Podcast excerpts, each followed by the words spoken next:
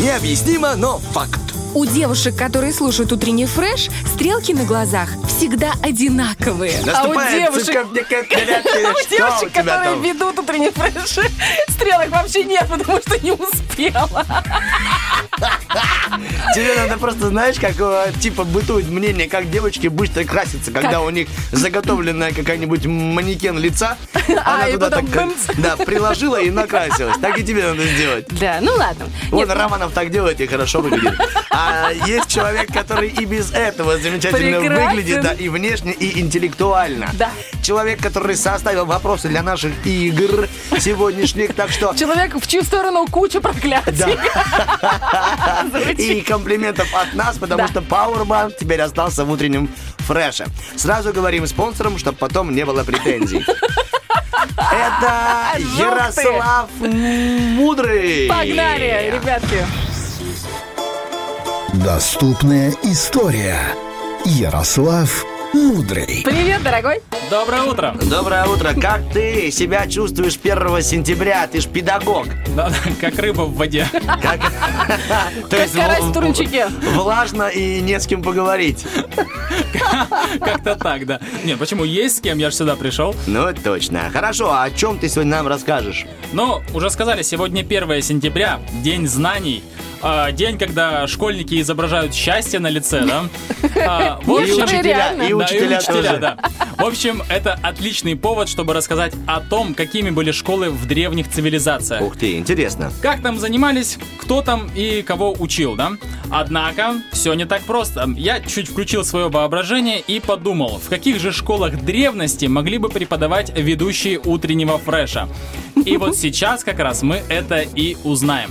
Итак, Первый в списке у нас идет Древний Египет. В школах Египта дети начинали учиться с 5 лет, их обучение продолжалось аж 12 лет. С 5 до С 12. 5 до 12. Офигеть. Школа была каждодневным занятием. Начиналось все с раннего-раннего утра и до самого позднего вечера. Э, В такой школе с легкостью смог бы преподавать наш дорогой Влад Поляков. А все потому, что старательные египетские шкалеры часто становились преподавателями в своих школах. Ничего себе. Э, Да, а наш Влад как раз... как когда-то египетские дети, пройдя жестокую школу древнефрешевских э, жрецов Бархатова и Мазура, Древний фреш. как, Тебя как, больше древний зацепило, да? Тебя. как никто другой претендует на звание молодого фреш-жреца. А, как и... э, Жрица, слово жрица. Да, да, да. Я боюсь, что скоро мы его принесем в жертву. Не, ну почему? Как и в Древнем Египте, Полякову предстоит э, по- постигнуть все тонкости от, э, разных наук, да, фрешевских. Но он уже близок, он уже близок и не собирается сбавлять темпы, поэтому скоро придется делать обряд э, инициации. Ну, Артем придумает. Ярик, Ярик, я подумал о том, что если, к примеру, Поляков будет уходить, то, как и все древнеегипетские жрецы, мы его положим ему всю его утварь. Кошку Романова. Знаешь, когда он уходил вместе с рабами. Так что, Поляков, я ушел. Романов, ты за мной. За что? Все, за- Да. замаринует, да? Ну, нормально. Значит, Замаринует, говорит. Засахарят. Итак, на очереди у нас Месопотамия или же Двуречие, как его называли. Нужно сказать, что в учебных заведениях этой цивилизации давали великолепное всестороннее образование. Нам известно, что в Месопотамии существовали так называемые школы писцов, от слова «писать». А кто в команде Фреша настоящий писец? Это, э, конечно же, Артем Мазур. Вот. Э, следует... э, Давай, давай. Кастрюля с мясом.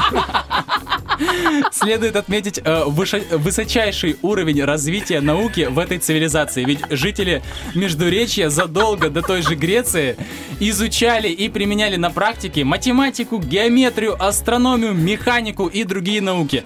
Вот и Мазур, придя во Фреш, как более древняя цивилизация, э, привнес э, в него свой опыт и мудрость.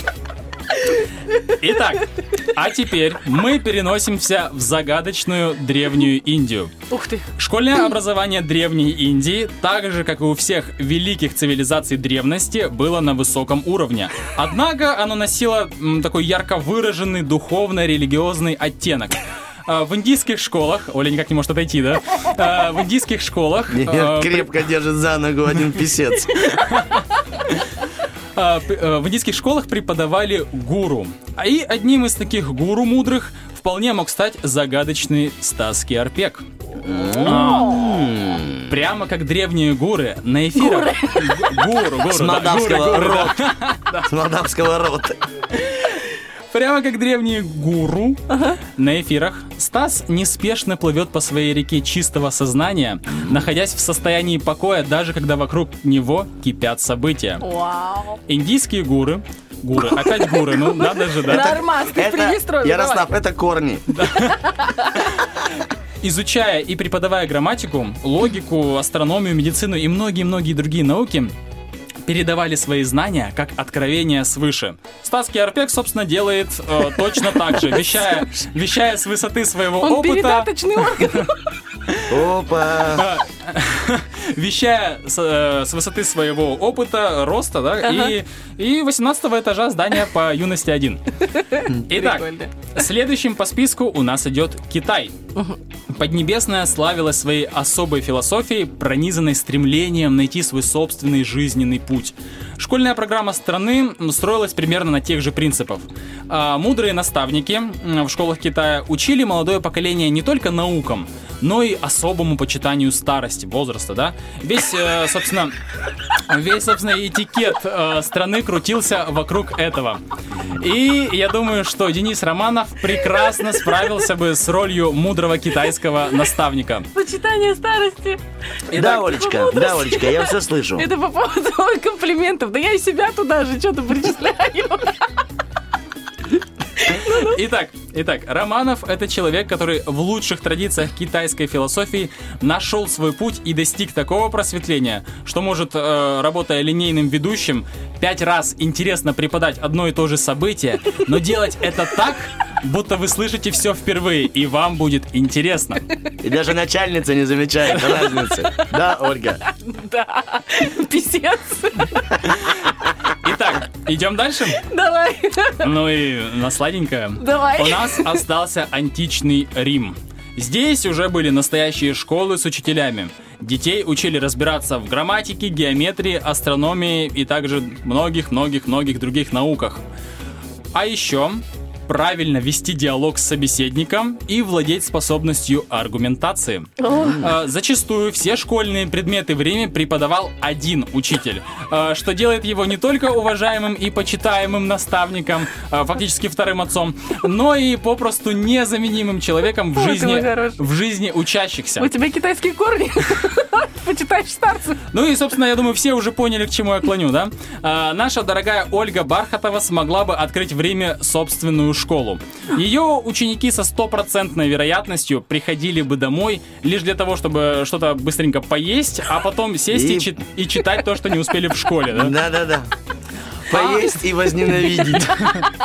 А сама Бархатова сто процентов не усидела бы на месте и после тяжелого рабочего дня в школе вела бы курсы повышения квалификации для других э, римских учителей. А после этого, возможно, еще и грядочки пошла бы сопать. Но кто знает. Спасибо большое. Висячие сады Семира Бархатовой. Не висячие. Владимировке. 9.38 на, на садах. Я думаю, мы и завершим. Ярослав, огромное тебе спасибо. Очень круто. Благодарим тебя, Ярик. Молодчина От всех просто. учителей утреннего фреша, от разных учителей, да. Утренний фреш. Уф, какие